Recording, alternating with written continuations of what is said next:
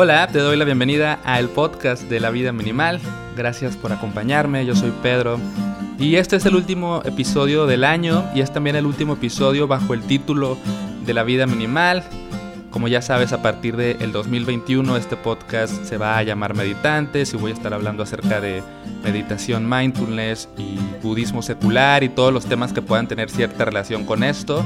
Estoy muy contento por comenzar con este nuevo proyecto y si tú ya sigues este podcast en, en, cualquier aplicación o plataforma que utilices, no tienes que hacer nada porque el canal va a seguir siendo el mismo. De hecho, los episodios viejos van a continuar aquí. Solamente voy a cambiarle el título. Entonces, pues espero que puedas escuchar el próximo año lo que tengo preparado con, con meditantes. Y para despedirme, quise responder algunas preguntas un poco más personales. En el episodio anterior contesté preguntas que me hicieron por Instagram un poco más como generales. Y en esta ocasión son preguntas más que tienen que ver conmigo, ¿no? Cómo me siento, qué me inspira. Eh, les voy a contar la historia de cómo conocí a mi esposa, eh, las cosas que me inspira mi perrito, cómo empecé en el tema de la meditación. Ese tipo de, de cosas voy a estarles platicando. Pero antes de pasar a esto, nada más les quiero hacer un pequeño anuncio. Si estás escuchando esto entre el 14 y el 22 de diciembre del año 2020, quizás te interese esto. Me invitaron a, participar en una cosa que se llama Bundle, que lo que hacen es recopilar 120 ebooks de diferentes autoras y autores, eh, libros electrónicos principalmente asociados a, al bienestar personal, desarrollo espiritual, alimentación y yo estoy participando con mi libro de La pequeña guía de mindfulness, que es este libro donde prácticamente cuento todo lo que yo creo que necesitas saber si deseas empezar a practicar mindfulness. Y la idea es que puedes comprar 120 libros por 45 euros. Entonces, pues puede ser una buena, buena opción si, si los libros te llaman la atención y si son cosas que te interesa leer. Prácticamente sería como pagar 10 pesos por cada libro, ¿no? incluyendo el mío. Entonces, pues, si quieres, si es algo que te llama la atención, ve y revísalo. En la descripción de este episodio, ahí puse una liga para que lo veas. O si no, ve directamente a lavidaminimal.com y ahí en la página principal puse un link para que puedas revisar cuáles son los libros y, si te interesa, pues puedas descargarlos. Además, eh, bueno, algo que sí tengo que decirte es que la idea es que lo hagas a través de, de mis links porque obviamente los autores nos llevamos una gran comisión si los las personas lo compran a través de nuestro link, ¿no? Entonces, pues ahí, solamente que si lo vas a comprar y te interesa, asegúrate de comprarlo a partir del link que yo puse, ¿no? Y bueno, revísalo a ver qué te parece. Y ahora sí voy a contestar estas, estas preguntas. La primera que, que me hicieron, bueno, me hicieron varias, pero elegí, elegí solamente algunas. Y la, la que quiero contestar primero es ¿cómo te sientes? Me gustó esta pregunta. ¿Cómo te sientes? Y, es una buena idea para, comenzar porque solamente el contemplar la pregunta ¿cómo me siento en este momento? me hace cambiar un poco mi, mi ritmo, ¿no? Porque me estoy haciendo, o sea, yo me doy cuenta cómo al, decir cómo me siento, me estoy volviendo un poco más tranquilo. Y en este momento en particular me siento, sí, me siento tranquilo de, de grabar este episodio, estoy grabándolo frente a una ventana donde se ven los árboles, moverse, moverse por el viento, el cielo, algunas personas caminando. Y eso me inspira tranquilidad. Me, se me parece como que es un buen paisaje para, para grabar un, un podcast. Eh, ¿Cómo me siento en mi vida en este momento? Me siento, eh, me siento muy contento y muy satisfecho. Yo sé que ha sido un año difícil. Ha sido un año difícil para muchísimas personas pero en particular para mí tengo la bendición de que ha sido un, buen año, entonces me siento, me siento agradecido por eso, me siento también emocionado por lo que viene, que les comentaba del proyecto de meditantes, que no solamente va a ser un podcast, sino una comunidad, ya les estaré hablando de lo que tengo planeado. Y en general, muy agradecido porque me siento muy feliz, muy contento con mi vida, con, con mi salud, con mis relaciones, con mi trabajo. Entonces, pues me, considero una persona afortunada y, me siento agradecido por eso. La siguiente pregunta que, voy a responder es, ¿quién te inspira y te motiva día a día? Y más que decir quién me inspira, me gustaría decir qué, qué es lo que me inspira. Y con esta pregunta yo a lo que quiero llegar es como qué es lo que me mueve, ¿no? Cada día como a levantarme, a hacer cosas, a, vivir, a, a, hacer las cosas que hago. Una de las principales fuentes de inspiración para mí es en sí la creatividad. Por un lado, el simple espíritu creativo mío que tengo, todos los días me despierto con ganas de, crear, de darle vida a alguna idea, de ver qué se me ocurre, de escribir, de dibujar. ¿no? O sea, esa energía creativa que hay en mí realmente me, me mueve. Y también me inspira mucho la creatividad de otras personas. O sea, me inspira el arte, me inspiran las personas o sea, el trabajo creativo de otras personas, de, cualquier tipo de disciplina, ¿no? La gente que hace música, que escribe, que hace algún tipo de arte visual, video, todas las expresiones artísticas y que tienen que ver con la creatividad, incluso la comedia, el cine, todo esto me, inspira un montón, me, llena de, de ideas, me hace sentirme también como con entusiasmo me inspira también como la vida en sí, como la curiosidad por la vida, o sea, como lo, impredecible que es la vida, ¿no? Como me inspira a ver qué va a pasar hoy, ¿no? Como la simple curiosidad de, hmm, ¿qué, va a pasar este día y qué va a pasar el próximo día? Y como si fuera una serie de televisión que cada, en cada momento están pasando cosas diferentes, aunque parezca que no, pareciera que de repente estamos en, en el día de la marmota viviendo lo mismo siempre sin embargo, creo que si uno abre los ojos con curiosidad, siempre puede contemplar como, wow, qué interesante todo esto.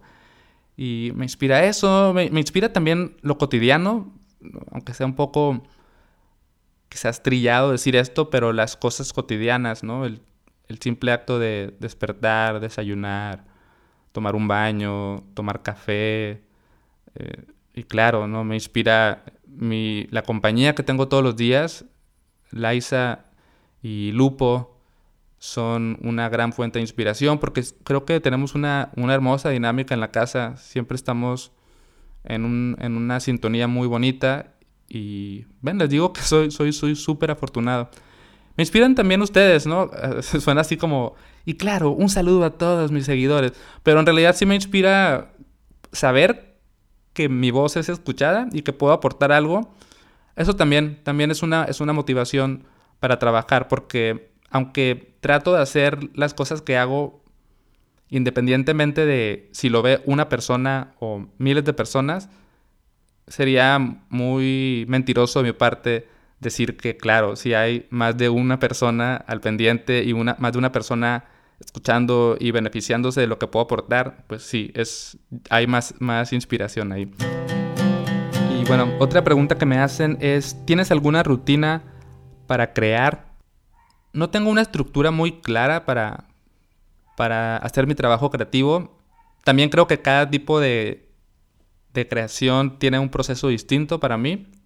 O sea, no es lo mismo si voy a, a, crear un libro que si voy a crear una canción o un disco o si voy a hacer un dibujo. Pero quizás sí puedo hablarles de, de como actitudes que tengo al crear y que a mí me pueden funcionar. Y bueno, creo que también cada persona tiene, va a tener su forma de funcionar muy diferente. En mi caso me gusta tener un balance entre dejar que las ideas lleguen solas, ¿no? Como dejarme llevar por, por el ímpetu creativo, la inspiración como espontánea que puede surgir, porque no puedo negar que sí, de repente, wow, llegan así como ideas, ¿no? Wow, qué, qué interesante, esto lo quiero hacer. Pero también tengo que encontrar un balance con el sentarme a trabajar, aunque no tenga ningún tipo de idea, y ¿no? dejar que las ideas, o sea, buscar las ideas, estar ahí y trabajar y ejercitar el motor creativo. Porque si uno se la pasa buscando siempre a la musa, pues nunca vas a materializar nada. Pero también por otro lado, si te sientas y lo estás forzando todo el tiempo y estás obligándote a crear algo, quizás van a salir cosas un poco mm, forzadas. Entonces, me gusta mantener este, este equilibrio, me, funciona. Me gusta trabajar de lo amplio a lo concreto. O sea, me gusta empezar con ideas muy grandes, un poco abstractas quizás, ideas ambiciosas, me gusta empezar con, cosas un poco deformes y me encanta, yo creo que una de mis habilidades eh, más útiles y que más disfruto y que creo que le dan un sello a mi trabajo es mi capacidad o mi interés por simplificar, ir costando, llegar a la esencia de la idea y convertir esa idea en algo muy concreto, en algo muy simple, muy poderoso y, también llegar a una idea tan sencilla que me sea posible ejecutarla por mi propia cuenta sin necesidad de tantas cosas. Sobre todo porque me gusta ir dando pasitos que me den pistas de, oh, esto va, esto va funcionando, ¿no? Entonces creo que todo mi todos mis trabajos tienen ese sello, que son cosas muy sencillas que pude ejecutar por mi, por mi propia cuenta. Otra pregunta que me hacen es, ¿te gustaría vivir en otro lugar? Me pareció interesante esta pregunta. Yo estoy feliz aquí. Yo vivo en Monterrey, en Monterrey, México. Y mm, pues claro, hay cosas que quizás no son las mejores en esta ciudad. Es una ciudad muy contaminada, eh, con mucha gente, mm, muy acelerada, una ciudad donde se venera muchísimo el trabajo incansable, que por un lado puede que esté bien, pero quizás no es exactamente con lo que yo comulgo. Pero también es una ciudad con, muy diversa, con gente muy interesante, con cosas pasando muy interesantes todo el tiempo, gente creativa, creo que es una ciudad con mucha vida. Eso me gusta, además de que es la ciudad donde, o sea, mi esposa es de Monterrey, ya les contaré un poco también la historia. Yo soy de Mexicali, mi esposa es de Monterrey y yo me vine a vivir acá para, estar con ella, entonces aquí está su familia y me gusta, me gusta la casa donde estamos, eh, la zona de la ciudad donde vivimos también es muy agradable, entonces estoy contento aquí. Eso, digo eso porque no es como que tenga un deseo de me quiero ir a vivir a otro lado, pero sí hemos pensado en vivir en otros lugares, es algo que, que platicamos constantemente la y yo. Un lugar donde hemos pensado vivir y quizás lo vayamos a hacer en unos años es en, la costa del Pacífico, en la península de Baja California. Mi familia vive en Tijuana, entonces nos gustaría también pasar tiempo, algunos años viviendo cerca de ellos, quizás en playas de Tijuana, en Rosarito, en Ensenada. Toda esa zona nos gusta, nos parece que es tranquila, el clima es hermoso, estar cerca del mar y pues darle un giro también a, nuestra vida, a ver qué tal. Es, es un lugar que tenemos pensado quizás para un futuro. Y también a veces me, pasa por la idea de vivir, ¿cómo sería vivir en, alguna ciudad más pequeña? Quizás, no, no, no sueño mucho con vivir en otro país, creo que me gusta, me gusta México. Entonces pienso en ciudades como San Luis Potosí, mm, Querétaro, Puebla, este tipo de lugares más al centro del país y, más pequeños. Quizás me gustaría probar cómo es vivir por ahí. Si eres una persona que vive en estos lugares, cuéntame a ver qué, qué piensas. La siguiente pregunta es acerca de cómo conocí a Liza y cómo empezó nuestra historia. Bueno, aquí va la historia. Nosotros nos conocimos en el año 2009 y nos conocimos gracias a la música y al internet. Porque yo soy de Mexicali y ella de Monterrey, entonces no había forma de que nos conociéramos en, estando en la misma ciudad. Y nos conocimos porque yo tenía, con un amigo que se llama Polo, teníamos un, dueto de electropop que se llamaba Ella tiene dos androides y Liza tenía su proyecto musical también que se llamaba Celeste en la Cesta. Y en aquel tiempo no existía Spotify, lo que usábamos las bandas independientes para dar a conocer nuestra música era MySpace Music. Y ahí en MySpace subíamos las canciones, e interactuábamos con, con, otros grupos y con la gente que escuchaba las canciones, etc.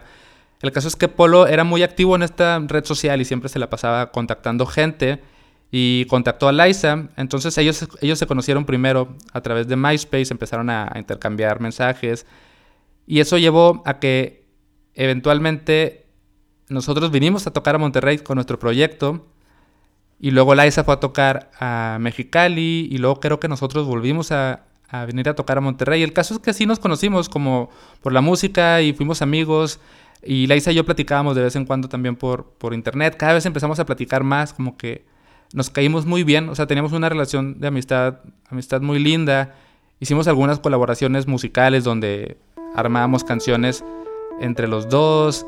Hicimos algunas colaboraciones también de dibujo, donde nos intercambiamos líneas abstractas como dibujos incompletos y el otro tenía que darle forma y convertirlo en algo. Entonces, pues éramos amigos y creo que es muy lindo empezar una relación así como, como de amistad, ¿no?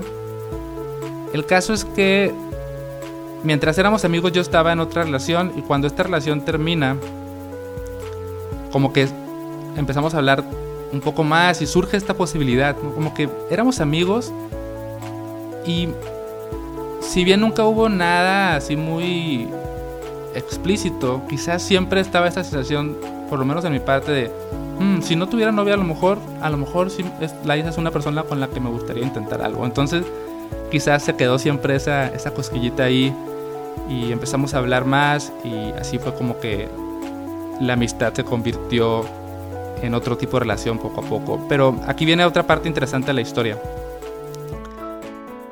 Cuando compramos uno de los vuelos para venir a tocar a Monterrey, había un concurso en la aerolínea donde volamos. La aerolínea se llama Volaris.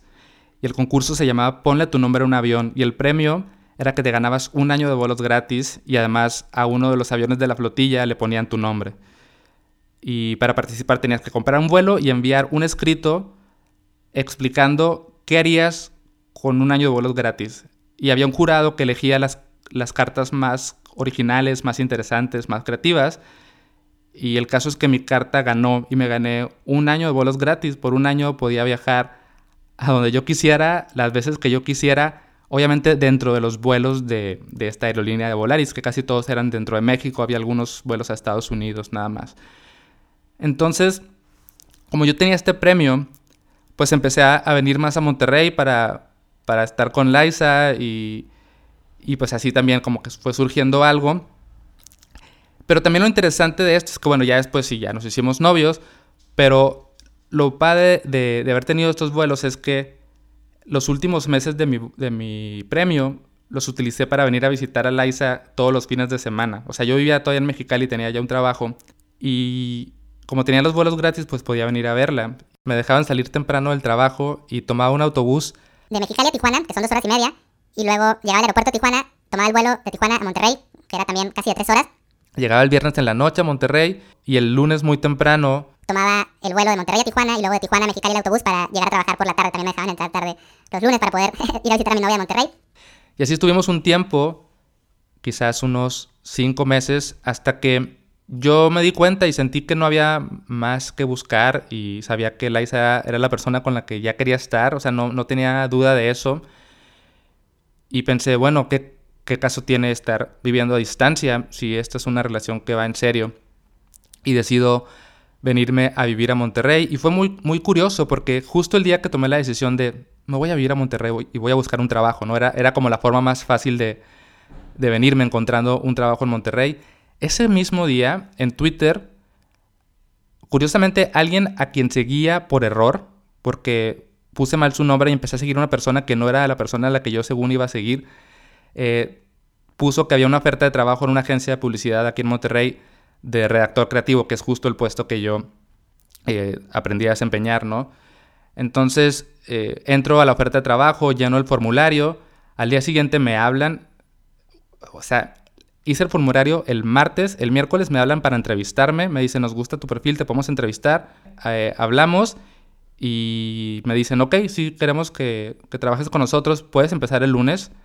Y curiosamente yo tenía un vuelo ya agendado para el viernes y era un vuelo redondo que terminó siendo sencillo porque pues prácticamente hice mis maletas, me vine y ese viernes ya me quedé porque el, lunes empezaba a trabajar en, en, Monterrey, en esta agencia de publicidad que además, eh, curiosamente, estaba muy cerca de la casa de, de la familia de Liza. Pude quedarme ahí unos días en lo que encontraba un departamento y podía vivir cerca de Liza y cerca de mi trabajo. Y fui muy afortunado, además de que, bueno, esto ya no tiene nada que ver con la pregunta, pero también la agencia a la que llegué a trabajar eh, me dio muchas oportunidades. Fue la agencia donde conocí, encontré el libro que me introdujo al mundo del minimalismo. Entonces es interesante cómo las cosas se van, se van conectando. Y muy felices, muy contentos. No hay un solo día que no me sienta muy, muy, muy feliz de estar en esta relación que empezó gracias a la música y al internet. Y bueno, la siguiente pregunta también tiene que ver con, con esto, con el ámbito familiar de mi vida cotidiana. Y me preguntan qué es lo más valioso que te aporta tu perrito a tu vida. Y bueno, Lupo, que así se llama mi perro, originalmente se llamaba Snoop Dogg Jr. y luego fue mutando a Lupo y tiene múltiples nombres como Walter, eh, Zumbaba, Chico, eh, Alfonso Chiquini. Tiene, tiene demasiados nombres, pero digamos que el oficial es Lupo. Y Lupo pues es parte del día, ¿no? O sea, te despiertas y, y, ahí está y moviendo la colita para ir a caminar. Me gusta salir a pasear con él sin el celular y realmente estar presente y disfrutar el paseo. Y Lupo también es este personaje que como que me saca de repente cuando me enfrasco demasiado en, en mi mente, en mi rutina. De repente está Lupo ahí pidiendo comida o pidiendo que juegues con él. Y es como, ah, como que te saca de esta realidad de ensimismamiento y pues es muy lindo. Y quiero, quiero para complementar esta respuesta ponerles una canción que le compuse a Lupo hace algunos años que se llama Mi mejor amigo. Si quieren escuchamos la canción y luego continuamos. Aquí va.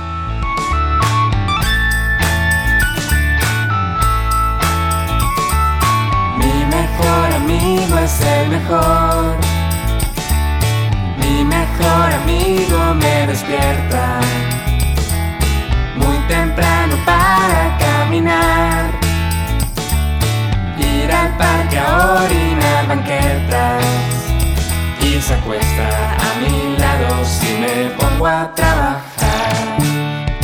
Y en momentos yo me enfado y nos ponemos a jugar. ¿Cómo ves? Mi mejor amigo es genial.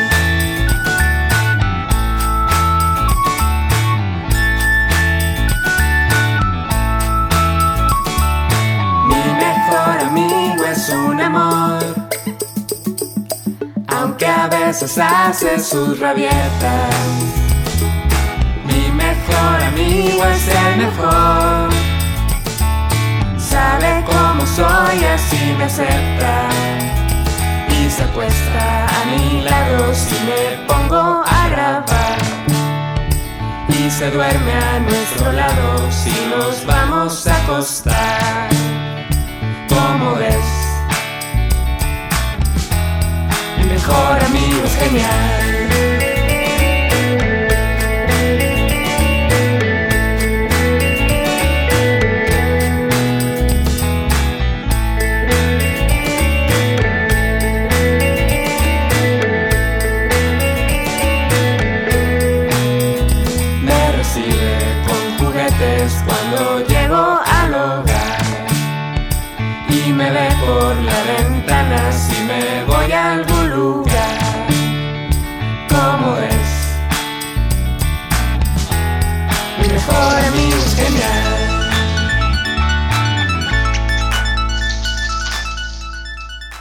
Y bueno, esa es la canción de Lupo.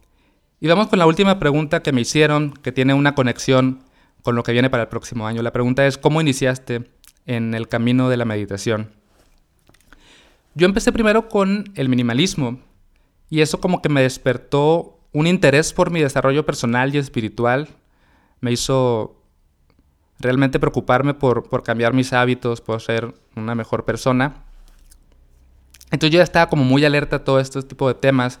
Recuerdo, tengo muy presente, y es algo que, que escribo ahí en, el libro de la pequeña guía de mindfulness, que justamente la agencia de publicidad donde trabajaba, eh, Emanuel, quien era mi jefe, llegó con una revista eh, donde en la portada hablaban de mindfulness y todo el número de la revista era enfocado a mindfulness. Yo ya escuchaba la palabra por ahí, entonces empiezo a leer esta revista y me llama la atención y trato de meditar, pero no puedo, como que no entiendo muy bien cómo, cómo es estar presente. Y, seguía leyendo, el, o sea, por todos lados me encontraba el tema, incluso Leo Babauta, el autor del libro que me introdujo al minimalismo, también practica meditación mindfulness y en sus en su blog hablaba mucho de este tema, entonces como que lo tengo que intentar. Realmente mi, mi interés fue de la curiosidad, como pues si todo el mundo habla de esto, lo tengo que intentar, algo bueno debe haber ahí. Y poco a poco fui entendiendo cómo funcionaba, leí algunos libros como para profundizar, hasta que en algún momento logré formar el hábito de sentarme en silencio con mi respiración eh, todos los días. Por la mañana me despertaba y me iba a un tapete y me sentaba en el piso a respirar en silencio 5, 10 minutos, 15 minutos hasta que fui mm, haciendo más, más fuerte el hábito. Y ya después tomé un diplomado de formación en mindfulness, que es como un entrenamiento profesional para que yo pueda ser facilitador y guiar a otras personas que quieran practicar meditación mindfulness. Entonces ahí todavía pues aprendí más, profundicé más. Fueron seis meses de estudio. Hicimos también un retiro de silencio de cinco días de silencio y meditación, donde también pude profundizar más en mi práctica. Y pues no lo he dejado desde ese, desde ese momento que, que logré forjar el hábito. Ha estado presente conmigo la meditación, ha sido un camino de muchos aprendizajes, de autoconocimiento.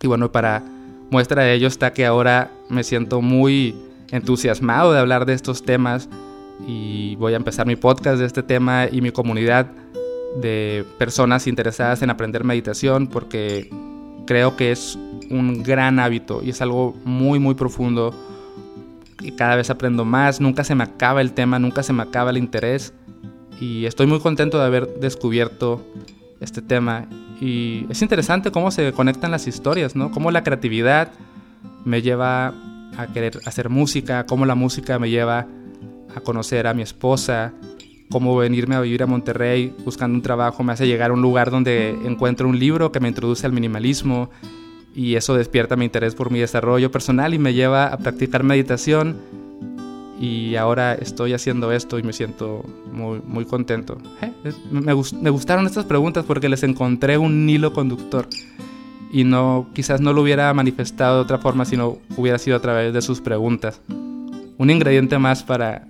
para encontrarle un, un sentido a cada cosa que sucede. Y bueno, gracias por escuchar, gracias por acompañarme este año con este podcast. Te espero a partir del 2021 con el podcast de Meditantes.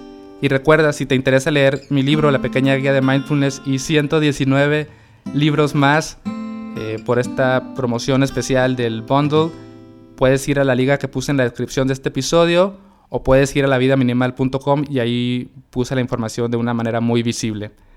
Y bueno, gracias, te deseo que pases un, fin de año, un, un diciembre eh, tranquilo, con gratitud, con conciencia, con paciencia, con calma, que tus seres queridos estén bien y si no están bien, que puedas encontrar la mejor manera de sobrellevar esto. Te lo deseo de corazón. Y aquí me despido. Adiós. Puedo dividirme en mil pedazos, en fragmentos diminutos e infinitos, y aún así seguir sintiendo algo, algo que me dice que soy yo. Puedo ser la vida y que la vida sea mi propio corazón. Puedo esparcirme por el aire habitar ligero el tiempo y el espacio. Puedo convertirme en lo que sea, sin perder mi forma natural. Puedo ser la luz de las estrellas por toda la eternidad.